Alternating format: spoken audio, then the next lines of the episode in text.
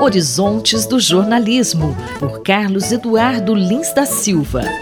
Professor Carlos Eduardo, um dos jornais mais antigos de Ontário, no Canadá, está fechando sua redação física. O que uma iniciativa como essa representa para o jornalismo? É uma péssima notícia, Márcia. O Hamilton Spectator ele existe desde 1846.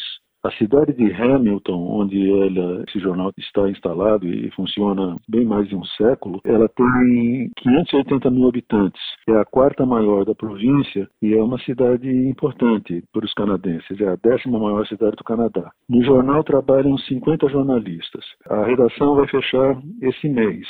E os jornalistas estão preocupados, claro, né? porque esse pode ser um sinal não só de que não vão ter mais o convívio diário com os colegas e não vão ter um lugar onde se instalar, mas também de que talvez possam até vir a perder o emprego, porque a companhia, a empresa que é dona do Hamilton Spectator, a Torstar Corporation, que também é dona do importante jornal, importante nacionalmente, Toronto Star, essa empresa eh, provocou muitas demissões no mesmo anúncio que passou a informação de que a redação do Hamilton Spectator iria fechar. Não é o primeiro caso que ocorre na América do Norte. O Daily News de Nova York, o lendário Daily News, um dos jornais mais importantes e influentes da história de Nova York, um jornal tabloide do gênero sensacionalista, mas de muito boa qualidade. Em 2021, ele também fechou a sua redação para sempre dele não tem mais redação, as pessoas trabalham de casa. Professor, acho que todos nós jornalistas passamos pela experiência de trabalhar numa redação totalmente online durante a pandemia. E ainda que tenha sido possível manter os trabalhos, acho que todos nós notamos a falta da convivência com os colegas, principalmente entre jornalistas de gerações mais antigas com jornalistas de gerações mais novas, estagiários. Tudo isso não empobrece o fazer jornalístico? Sem dúvida nenhuma, Márcia. Uma das poucas coisas coisas a respeito das quais eu tenho convicção muito firme em jornalismo é de que ele é melhor quando ele é feito em equipe. Para mim, o jornalismo é um trabalho de equipe, acima de tudo.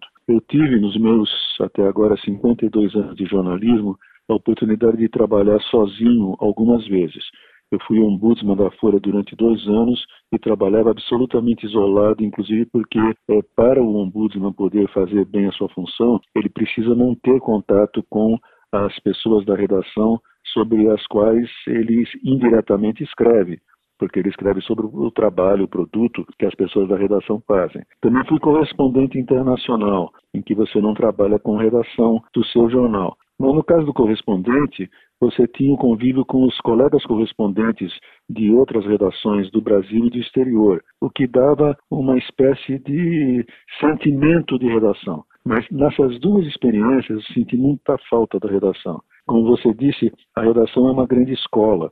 Os jornalistas mais jovens, eles aprendem muito só de ouvir os mais é, experientes falando. O jornalista Tom Robbins escreveu um artigo espetacular na revista New Yorker, quando o Daily News anunciou que estava fechando a sua redação, em que ele contava tudo que ele aprendeu na redação do Daily News quando ele era um iniciante, quase um estagiário. E essa é a minha experiência também. Eu comecei no jornalismo com 18 anos, no Diário de São Paulo, Diário da Noite, do grupo Diários Associados. E ali eu passava muito mais tempo do que o meu horário de expediente, apenas para conversar, para ouvir o que os meus é, ídolos que trabalhavam lá tinham a falar e às vezes só para poder ouvi-los conversando entre si.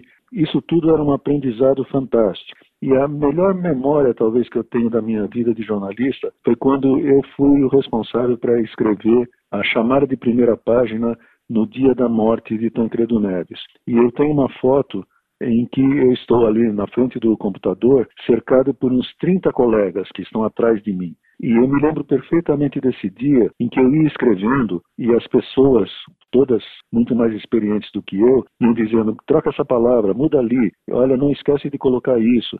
E aquilo fez um texto que, embora não tenha sido assinado, para mim foi o melhor texto que eu fiz na minha vida para jornal.